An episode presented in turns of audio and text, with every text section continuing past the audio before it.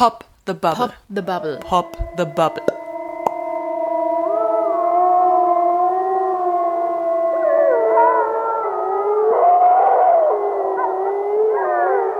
Ja, jetzt ist ja eigentlich auch schon klar, worum es geht. Ja, der Wolf ist wieder da in Deutschland seit geraumer Zeit, vor allem in den östlichen und in den nördlichen Bundesländern. Und wir finden es gut. Wir finden es wir gut, ähm, sind aber ehrlich gesagt auch in Köln jetzt nicht so wirklich beschäftigt mit der Thematik. Also ist nicht so voll das Wolfsgebiet hier, nee. aber unsere Haltung ist klar. Wir wollen, dass der Wolf hier ist und freuen uns drüber und finden Menschen, die den Wolf abschießen wollen, erstmal nicht gut oder wir finden einfach ihre Idee nicht gut. Also ich kann es erstmal schwer nachvollziehen, weil vielleicht auch weil der Wolf äh, dem Hund so ähnlich ist und ähm, ja, einen Hund würde man ja auch nicht abschießen. Ich, also die, die Vorstellung, den Wolf abzuschießen, das ist nicht unsere Blase. Nee, vor allem, weil man sich ja auch sehr gut vorstellen kann, wie zum Beispiel Schafsherden oder so anders geschützt werden können. Also ich verstehe schon, dass man nicht möchte, dass der Wolf da in so Herden reingeht, aber es ist doch erstmal eine Errungenschaft, dass so ein Tier, das ja auch geschützt ist, ähm, dass das wieder hier ist und sich wohlfühlt und dass man jetzt drüber nachdenkt, so eine geschützte Spezies wieder abzuschießen, das finde ich total krass. Ja, aber wir haben natürlich, und ihr wisst ja schon, was jetzt kommt, wir haben uns natürlich wieder jemanden gesucht, der die andere Meinung vertritt und äh, sagt, wir brauchen den Wolf. Abschuss, nicht den Wolf, sondern den Wolf-Abschuss in erster Linie. Ja. Und ähm, das ist Gregor Bayer, der lebt in Brandenburg und der, den haben wir an einem Abend erreicht, nachdem er in Berlin auf dem, bei den Bauernprotesten dabei war. Und dann hat er sich abends noch Zeit genommen, um mit uns über den Wolf zu reden. Episode 7. Nix mit Kuscheln. Warum ein Mann dem Wolf ans Fell will. Okay. Ja. Ja, ähm, Herr Bayer, Sie sind uns ja empfohlen worden auf der Suche nach jemandem, der ja, ganz pauschal gesagt Wolfsgegner ist und der dafür ist, dass der Wolf abgeschossen wird, habe ich eine Bauernfamilie angefragt, die mir empfohlen wurde und die sagten dann, dass wir mal beim Aktionsbündnis Forum Natur nachfragen sollen. Mhm. Da arbeiten Sie, jetzt sind wir bei Ihnen gelandet. Das ist ja interessant. Sind Sie? ja. Warum? Naja, offensichtlich kennt man uns. Das ist ja gut.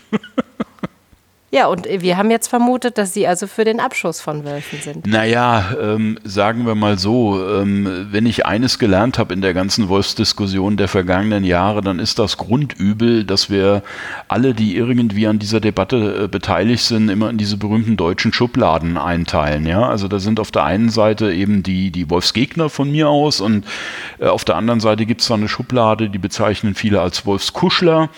Und damit fängt eigentlich das ganze Elend an. Äh, vor allen Dingen dann, wenn sie sich klar machen, dass eigentlich alle anderen Länder dieser Welt, äh, wo Wölfe leben, und das sind verdammt viel, viel, viel emotionsloser und viel nüchterner mit dem Thema umgehen und vielleicht auch deshalb diese ganzen Probleme nicht haben. Also sind wir die Wolfskuschler und Sie sind der Wolfsgegner? Oder müssen wir jetzt gleich alle aus unseren Schubladen erstmal rauskommen? Na, am besten genau. Am besten wäre eigentlich, wenn wir alle mal aus unseren Schubladen äh, rauskommen würden, in die wir uns entweder selbst äh, einteilen oder meistens von anderen eingeteilt werden und uns mal ganz nüchtern die Frage stellen, was müsste eigentlich passieren, wenn wir und da sind wir uns eigentlich fast alle einig. Zumindest kenne ich äh, niemanden, selbst auch der schärfsten Gegner, die behaupten würden, es soll nun gar keine Wölfe geben. Also wir sind uns eigentlich einig, dass zu den Landschaften, in denen wir leben, auch die Kulturlandschaft, in der wir in Mitteleuropa leben, in einem gewissen Maß Wölfe dazugehören.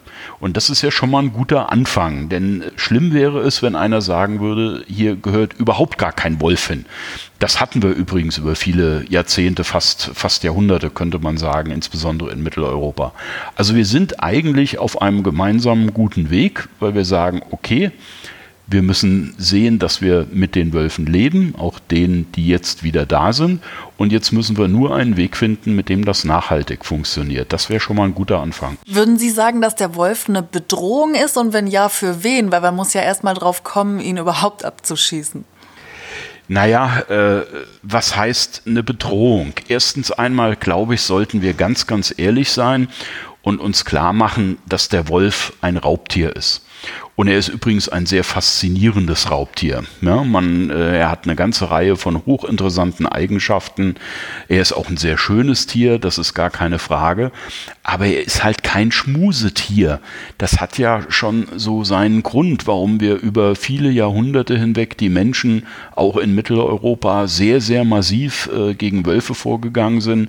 Also man muss den Wolf schon ernst nehmen. Er ist kein kleines Tier, er ist ein sehr großes Tier, er ist ein sehr kräftiges Tier und er ist am Ende ein Raubtier und er nährt sich nun mal von anderen Tieren in der reinen Naturlandschaft, insbesondere von Wildtieren. Nur wir leben hier in einer Kulturlandschaft und da auch der Wolf ein fauler Hund ist, nimmt er sich das, was er am leichtesten und am einfachsten kriegt und das sind eben unsere Nutztiere und das ist nun mal ein Problem für die Menschen, die von diesen Nutztieren leben. So, und jetzt mal Butter bei die Fische. Das mhm. heißt also, um mit dem Wolf zu leben, müssen wir ihn abschießen. Ich glaube, bevor wir die Frage beantworten, ist eine Sache noch viel, viel wichtiger. Und das ist eigentlich die Frage, um die wir uns in Deutschland alle rumdrücken. Wir müssten als allererstes mal die Frage beantworten, wie viele Wölfe sollen denn in Deutschland leben oder in einzelnen Bundesländern leben? Und wenn wir die Frage beantwortet haben, übrigens eine Frage, die überall auf der Welt von allen Ländern, wo Wölfe leben, beantwortet wird, nur nicht von uns, dann können wir auch äh, die Frage beantworten, und die steht dann in der Tat im Raum, was machen wir mit den Wölfen, die eben zu viel sind, weil eben wissenschaftlich völlig auch unumstritten jedes Jahr zum Bestand 36 Prozent neue Wölfe hinzukommen.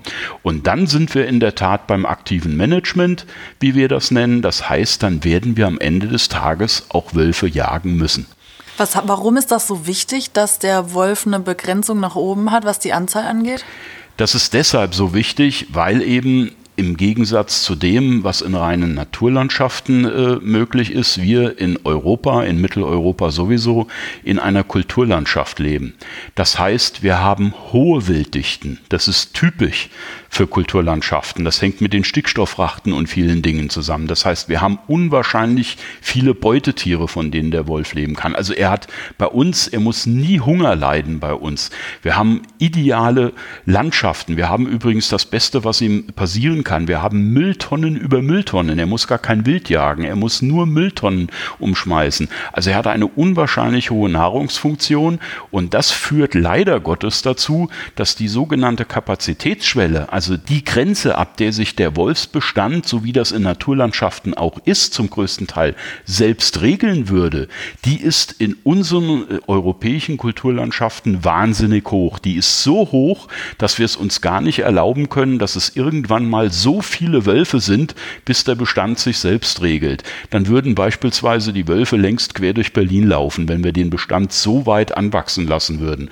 Und das ist der Grund, warum wir den Wölfen bei uns diese Grenze setzen müssen. Aber sprechen wir da nicht jetzt schon über ein Szenario, das noch total fern ist und müssen wir nicht vielleicht viel erstmal über dieses artengeschützte Tier sprechen, was doch erstmal ganz toll ist, dass das sich bei uns so wieder ansiedelt und sich wohlfühlt? Das ist das große Problem. Dieses Szenario ist nicht so weit äh, von uns entfernt. Das ist nicht so furchtbar fern. Heute leben, wenn ich es nur mal auf Brandenburg beziehe, heute leben selbst nach den offiziellen Zahlen, also nach denen, die unsere Umweltministerien herausgeben, leben heute schon in Brandenburg weit als doppelt so viel Wölfe, als im elfmal größeren Finnland überhaupt als Gesamtbestand zugelassen wird. Weil die hier also so viel zu fressen haben, oder? Weil, weil beispielsweise, genau, weil wir hohe Wildbestände haben, weil wir eine relativ hohe Nutztierdichte haben, wenn bei weitem auch nicht so hoch wie beispielsweise in einigen westdeutschen Bundesländern, aber sie ist hoch, wir leben in der Kulturlandschaft, sie finden eben alles, was sie letzten Endes brauchen und deshalb wächst dieser Bestand jedes Jahr um 36 Prozent an. Die Wölfe werden momentan eben nicht, wie das noch bis 1992 unter DDR-Jachtrecht eben der Regelfall war, sie werden nicht mehr bejagt. Es gibt keinen limitierenden, begrenzenden Faktor. Selbst die Verkehrsunfälle, die wir relativ häufig mit Wölfen haben, sind nicht so umfangreich, dass sie sich sozusagen bestandsminimierend auswirken. Also wir haben eine deutliche Zunahme des Wolfsbestandes in Brandenburg und wir sind leider bei weitem nicht weit davon entfernt. Im Gegenteil, wir sind mittlerweile insbesondere eben die ostdeutschen Bundesländern in Europa das Gebiet mit der höchsten Wolfsdichte überhaupt. Aber bei den Wölfen ist das doch so, dass die ähm, dass, dass jeder neue Leitwolf immer sich sein neues eigenes Revier sucht. Oder? Ja, also und, und dann, dann müsste das doch irgendwann sich auch auf den Bestand auswirken, weil er irgendwann nur noch, sag ich mal, ein ganz kleines Stück ähm, Kiefernwald hat, ähm, in dem er sich ausbreiten kann, weil dann eben seine Artgenossen schon ja, nebenan wohnen und irgendwann ist er vielleicht auch gar keine Fläche mehr da. Wirkt sich das nicht auch auf den Bestand aus?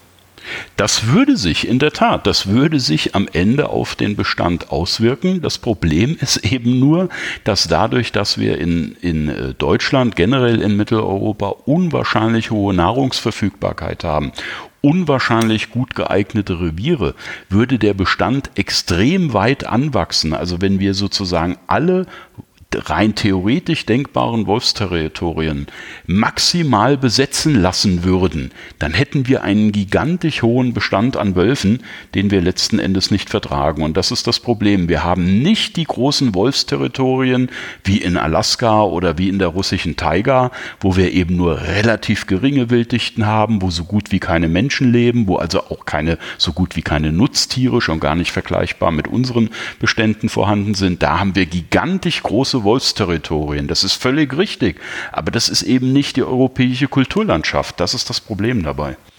Nur wenn Sie ähm, jetzt sagen, dass der Wolf sozusagen an unsere Nutztiere geht, also da sind ja vor allem auch immer die, die Schafhirten und ähm, die Schafherden ja betroffen.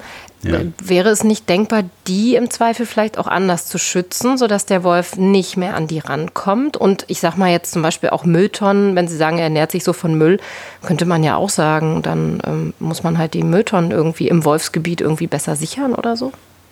Also zunächst müssen Sie sich freimachen von Wolfsgebiet und Nicht-Wolfsgebiet. Wir leben flächendeckend in einem Wolfsgebiet. Das auch, ist wenn, längst, auch wenn in manchen Bundesländern vielleicht keine Wölfe da sind? Da kommt er ja. Also- ja er, hat, mhm. er hat angefangen, sich seit 1992 in Brandenburg wieder zu reproduzieren, Gott sei Dank gibt es auch die ehemalige deutsch-deutsche Grenze nicht mehr, die sozusagen Westdeutschland über Jahrzehnte auch vor den Wölfen geschützt hat, weil bis auf wenige Ausnahmen sind sie eben auch über diese Grenze nicht drüber gegangen.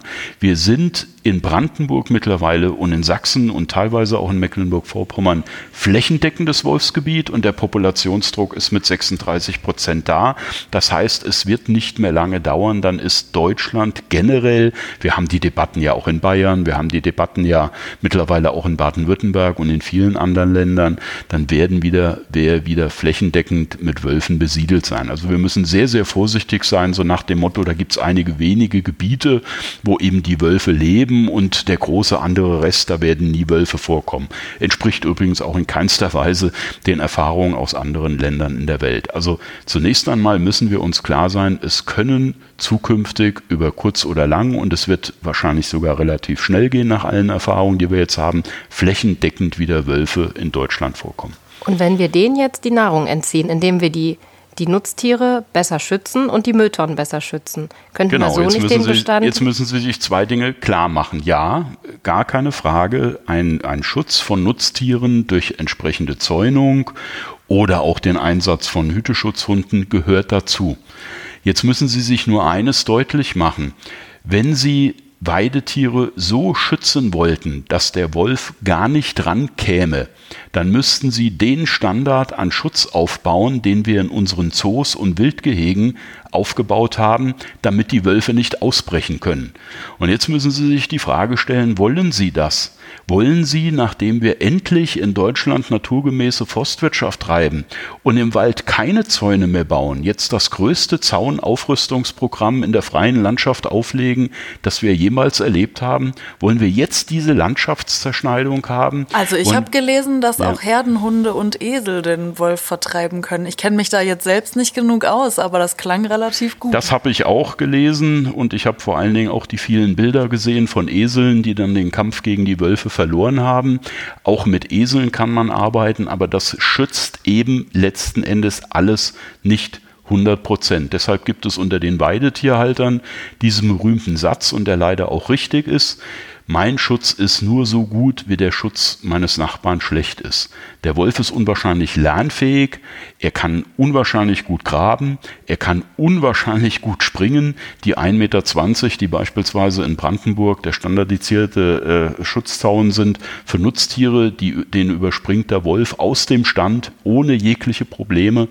Sie können zu einem gewissen Maß natürlich Tiere schützen durch Zäune. Das kommt aber letzten Endes irgendwann an eine Grenze. Das ist die berühmte Aufrüstungsspirale übrigens. Sie können sehen, seit wir in Brandenburg die Schafe relativ, relativ gut schützen. In der Tat sind da die Rüstzahlen zurückgegangen, sind im gleichen Zeitraum korrelierend quasi die Rüstzahlen bei den Rindern hochgegangen.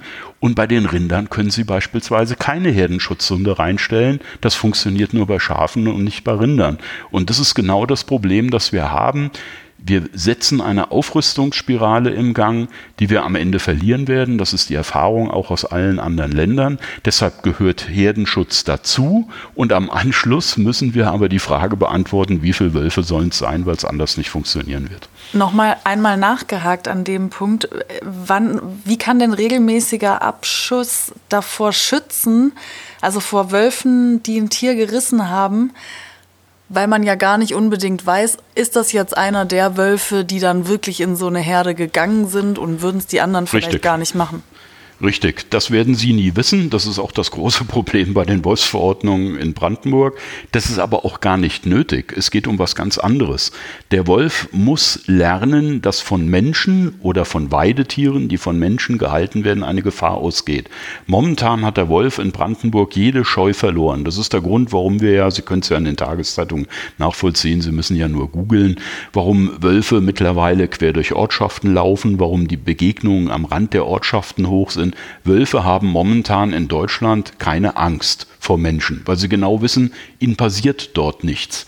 Die Jagd dient auch der Konditionierung dieser Tiere auf den Angstfaktor. Deshalb sagen viele Naturschützer, da haben sie gar nicht recht, der Wolf sei ein scheues Tier. Das ist richtig. Überall dort, wo er bejagt wird, nämlich fast überall auf der restlichen Welt, nur nicht in Deutschland, da ist er ein scheues Tier, weil er bejagt wird. Und genau diese Scheu müssen wir dem Wolf auch in Deutschland antrainieren, weil ein Wolf, der keine Scheu vor Menschen hat, der ist dann leider gefährlich. Also Sie haben doch vorhin mal Alaska angesprochen und das kenne Ja. ich zufällig ganz gut. Ja. Ich habe da mal gewohnt und da gab es das Problem mit Bären ja zum Beispiel. Ähm, das nimmt auch zu. Bären Richtig. kommen immer häufiger in die Wohngebiete und da gibt es eben die Regelung, mal abgesehen von so einer Bärenjagd, die es auch wirklich so in der großen, weiten Prärie gibt. Also rund um die Städte und die Kulturlandschaft, die es ja zum Beispiel also in äh, ja, so Südzentralalaska hauptsächlich Ja, gibt, da, genau. ähm, da dürfen Bären eben nur geschossen werden, wenn sie sich zu nah an den Menschen gewöhnt haben. Also wenn zum Beispiel ein Bär zum zweiten, dritten Mal in so einem Wohngebiet gesehen wird. Und warum könnte man sowas denn dann nicht auch vielleicht für den Wolf sich überlegen, dass es eben nur dann passiert?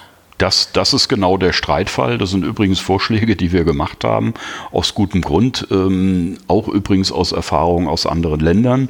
Äh, wenn Sie in Alaska gelebt haben, dann werden Sie wissen, wenn dort Halloween gefeiert wird, dann wird abends erst äh, der Ort abgestellt, bewaffnet abgestellt und dann gehen die Kinder los. Nee, nicht Das in hat- allen Orten. Also nicht in allen den Orten, städtischen nicht in- Gebieten, die nicht in den Deutschland städtischen in Gebieten, entferntesten aber- ähnlich genau, sind. aber es gibt diese Fälle eben, genau. Es gibt aus gutem Grund diese Fälle, weil man eben vorsichtig sein muss. Gerade Bär ist übrigens eine andere Dimension Ja, als Wolf. Da müssen, wir, da müssen wir uns klar sein. Also Sie dürfen, Sie dürfen Bär nicht mit Wolf äh, gleichsetzen. Das wäre schlichtweg unseriös.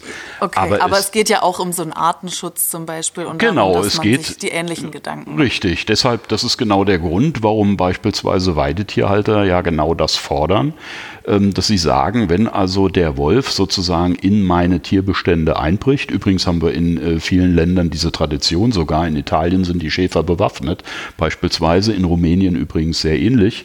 Das Problem ist nur, dass wir momentan Da eine muss ich kurz Gesetz mal einhaken. Und die dürfen, die dürfen dann tatsächlich direkt schießen, oder was? Genau, es gibt Länder, auch in Europa, wie gesagt, in Italien gibt es so eine Tradition. Ich kenne es persönlich auch äh, aus Rumänien, ähm, wo nicht sozusagen der Jäger jetzt im Sinne dessen, was wir unter einer Bejagung verstehen, äh, die Wölfe bejagt, sondern wo eben die Schäfer den Freiheitsgrad haben, wenn der Wolf in ihre Tierbestände eindringend auf den Wolf schießen zu können. Wir haben aber leider Gottes ein großes Problem, ein rein rechtliches Problem. Sie müssen nämlich nach der deutschen Gesetzgebung sicherstellen, dass der Wolf ein zweites Mal eingedrungen ist. So steht es beispielsweise auch in der brandenburgischen Wolfsverordnung. Sie müssen also sicherstellen, dass er jetzt mal in Anführungsstrichen gesprochen ein Wiederholungstäter ist. Wie in Alaska und, auch mit den Bären. Genau, ähnlich, ganz ähnlich. So, und jetzt ist die spannende Frage, wie stellen Sie das denn sicher? Wollen Sie den Wolf, wenn er das erste Mal kommt, mit der Markierungspistole erst markieren, damit Sie dann am zweiten Abend sagen können, das war genau der, der nun wiederkommt? Das ist natürlich zum großen Teil The äh, Theorie. Wenn Sie die Tiere nicht am Telemetriesender haben, was man übrigens teilweise mit Bären in einigen Ländern auch durchaus macht, was bei Wölfen nicht ganz so einfach ist, aber rein theoretisch wäre auch das denkbar, dann könnte man es natürlich nachweisen. Das aber ist haben aber, die nicht so Merkmale, also dass man jetzt irgendwie sieht, ähm, groß, klein, schmal, Nein, verschiedene das Färbung ist, äh, oder so? Oder sind die alle ist, ähnlich aussehen? Das ist mit Verlaub gesagt die gleiche Theorie, die Jäger gerne vertreten, die der Meinung sind, sie würden jedes einzelne Revier in ihrem Revier äh, kennen. Äh, sie können, wenn es ein sehr, sehr auffälliger Wolf ist, mit einem, ich sag mal, gewissen Wahrscheinlichkeitsgrad, vielleicht eine Zuordnung treffen, aber letzten Endes wird das nicht funktionieren. Äh, ganz abgesehen davon neigt der Wolf natürlich dazu, in der Dämmerung zu kommen, wenn nicht sogar im Dunkeln. Also da müssen wir schon ganz ehrlich sein, das ist viel Theorie dann zu sagen, das ist der, ähm, der das Knickohr hat oder der eine weiße Plässe, äh, was weiß ich, an der vorderen Pfote hat oder ähnliches. Ähm, das ist sehr unpraktikabel zu glauben, dass das funktionieren würde. Ne?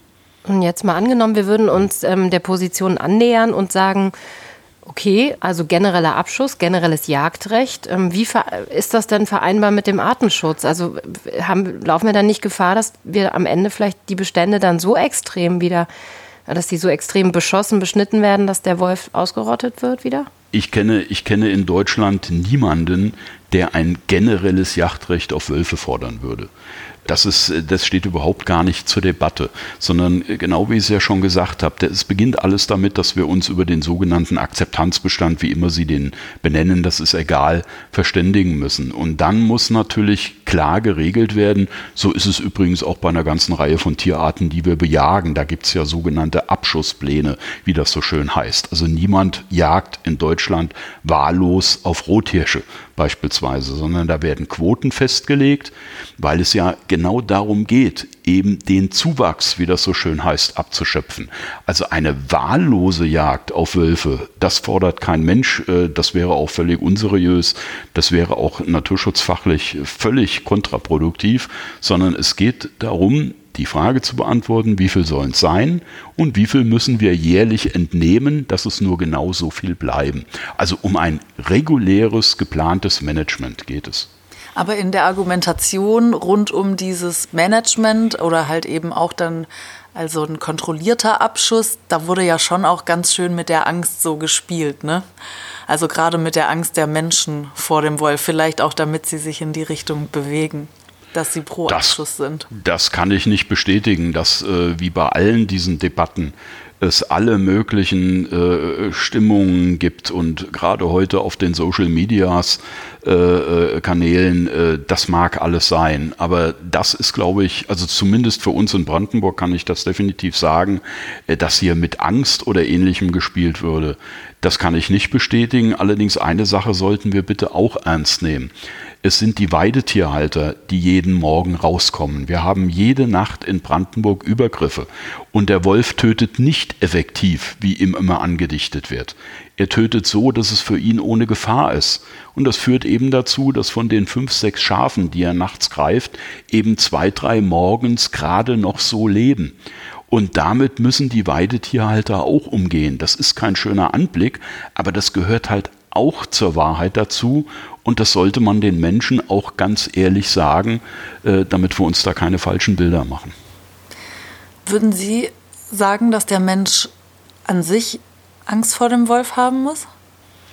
Also ob der, der Mensch Angst vor dem Wolf haben muss, also ich persönlich habe keine Angst vor dem Wolf.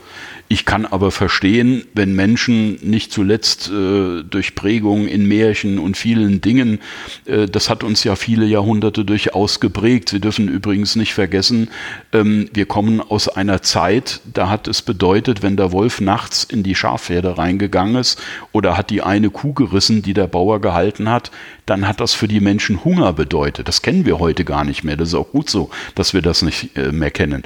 Aber das war schon über viele Jahrhunderte ein, ein berechtigter Grund, warum Menschen nicht nur Angst vor Wölfen hatten, sondern Angst davor, dass er ihnen die Nahrungsgrundlage genommen hat. Das dürfen wir immer nicht ganz vergessen. Von daher sage ich, heute muss unter normalen Umständen keiner Angst davor haben, wenn ein Wolf im Wald ist, ja, bei einem Waldspaziergang beispielsweise.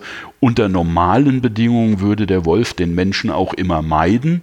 Wir müssen aber uns klar machen, und das zeigen ja auch eine ganze Reihe von Gutachten. Es gab kürzlich übrigens eine sehr interessante Studie des Parlamentarischen Beratungsdienstes des Bundestages, die sich mit Wolfsübergriffen beschäftigt haben. Wir müssen uns klar machen, dass man in Gebieten, in denen Wölfe leben, sich teilweise anders verhalten muss. So wie Sie das aus Alaska mit den berühmten Abfällen kennen, die man nicht draußen liegen lässt oder warum auch, wie ich es gerade im Sommer erlebt habe, an jedem Rastplatz in Montana Hinweise äh, und Gefahrenschilder sind, nehmen Sie bitte Ihr Essen mit oder werfen Sie es in die bärensichere Mülltonne. So müssen wir eben auch lernen, dass in Gebieten, wo Wölfe kommen, wir Menschen unser Verhalten ändern müssen. Das gehört auch zur Wahrheit dazu. Wenn wir jetzt so über die Angst sprechen, äh, fällt mir eine Szene ein aus einem ähm, Tagesthemenbeitrag, der vor kurzem lief.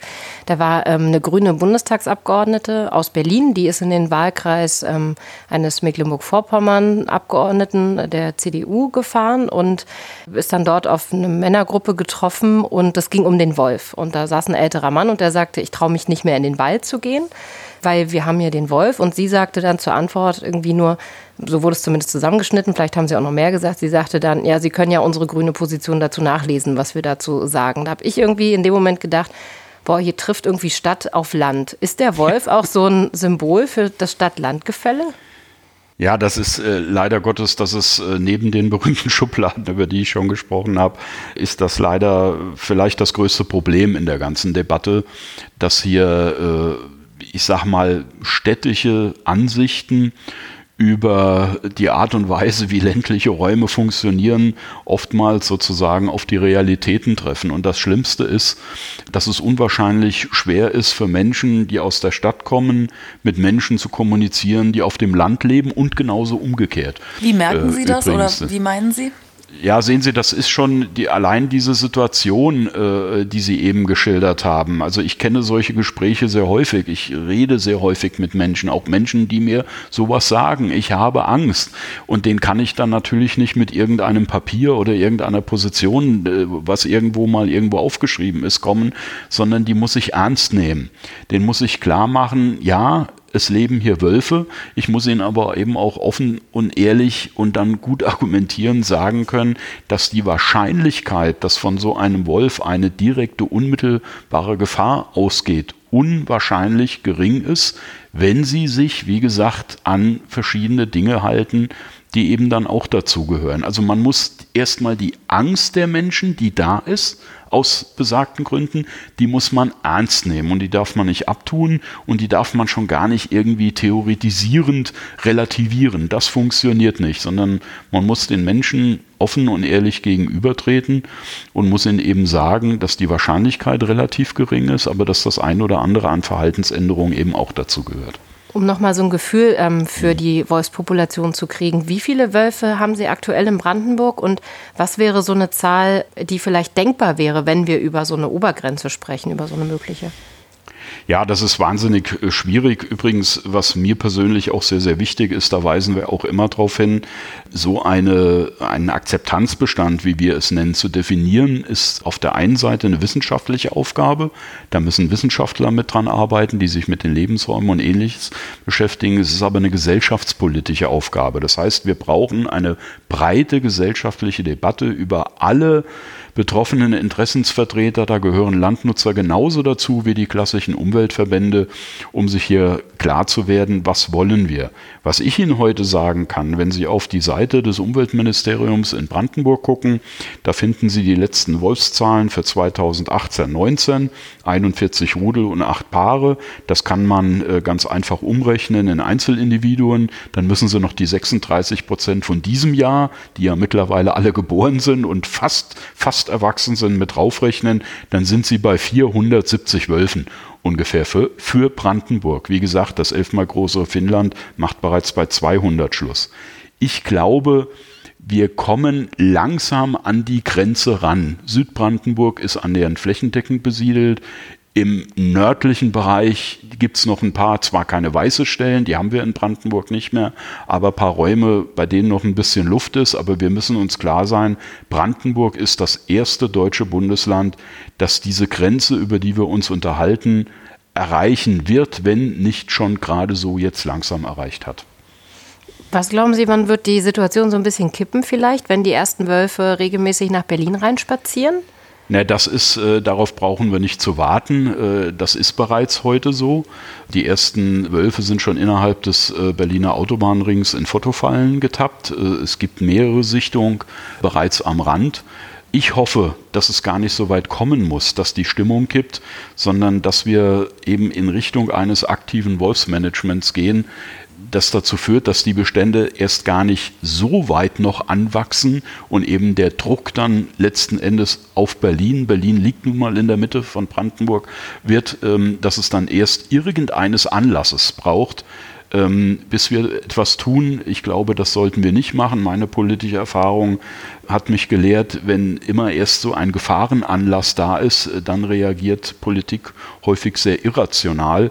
Wir sollten die Vernunft aufbringen und jetzt, jetzt entscheiden, wo die Grenze ist. Also bevor wir jetzt anfangen, nochmal richtig drüber zu reden, was das jetzt in uns ausgelöst hat, will ich mal kurz vorab sagen, ich war jetzt von so ein paar Ländern und so, die da genannt wurden, im Gespräch ein bisschen überrumpelt. Also ich wusste ehrlich gesagt nicht so genau, was da wirklich war. Ich habe mir jetzt zum Beispiel die Sache mit Finnland nochmal genauer angeguckt, weil das hatte ich einfach nicht so parat. Und da habe ich rausgefunden, dass die so schon tatsächlich um die 200 Wölfe haben. Das schwankt so ein bisschen, aber ja, so Pi mal Daumen kann man sagen, ja, das hat schon gestimmt. Und es ist halt aber schon auch nicht so, dass das jetzt in Finnland so totaler Konsens ist. Das ist schon auch ein Streitthema gewesen. Ja, da gibt es schon, schon auch Diskussionen. Ich habe jetzt auch nochmal ähm, noch ein paar Dinge ähm, ja, nachgelesen und zum Thema Finnland gab es ja vor kurzem auch erst ein EuGH-Urteil, jetzt im Herbst. Und die Richter und Richterinnen haben da relativ hohe Hürde gelegt für den Abschuss von Wölfen. Und da ging es eben auch um einen Fall in Finnland, um den Abschuss von sieben Wölfen. Und ja, also ein einfacher Abschuss geht so nicht, sondern es darf den Bestand nicht gefährden und man muss halt ein Ziel haben oder das irgendwie gut begründen können. Also der Wolf ist schon relativ gut geschützt ähm, durch dieses EU-Recht eben auch in Finnland. Und was ich auch interessant fand, da habe ich jetzt nochmal nachgeguckt, Rumänien ähm, hat er ja auch mal einmal erwähnt und da gab es wohl vor Jahren tatsächlich die Möglichkeit, den Wolf einfach so zu bejagen. Und das soll wohl auch Reiseveranstalter gegeben haben. Wenn du als Jägerin dann Lust hattest, den Wolf zu jagen, dann konnte man da eine Reise buchen. Also äh, das hat schon ähm, ja, sehr groteske oder auch ja, also für mich wäre das jetzt nichts, ja, so ähm, äh, Züge angenommen. Aber das ist inzwischen auch nicht mehr so leicht in Rumänien, den Wolf abzuschießen. Also das heißt, äh, Europa hat da insgesamt einfach total hohe Hürden gelegt. Und das ist ja eigentlich auch ähm, ganz gut.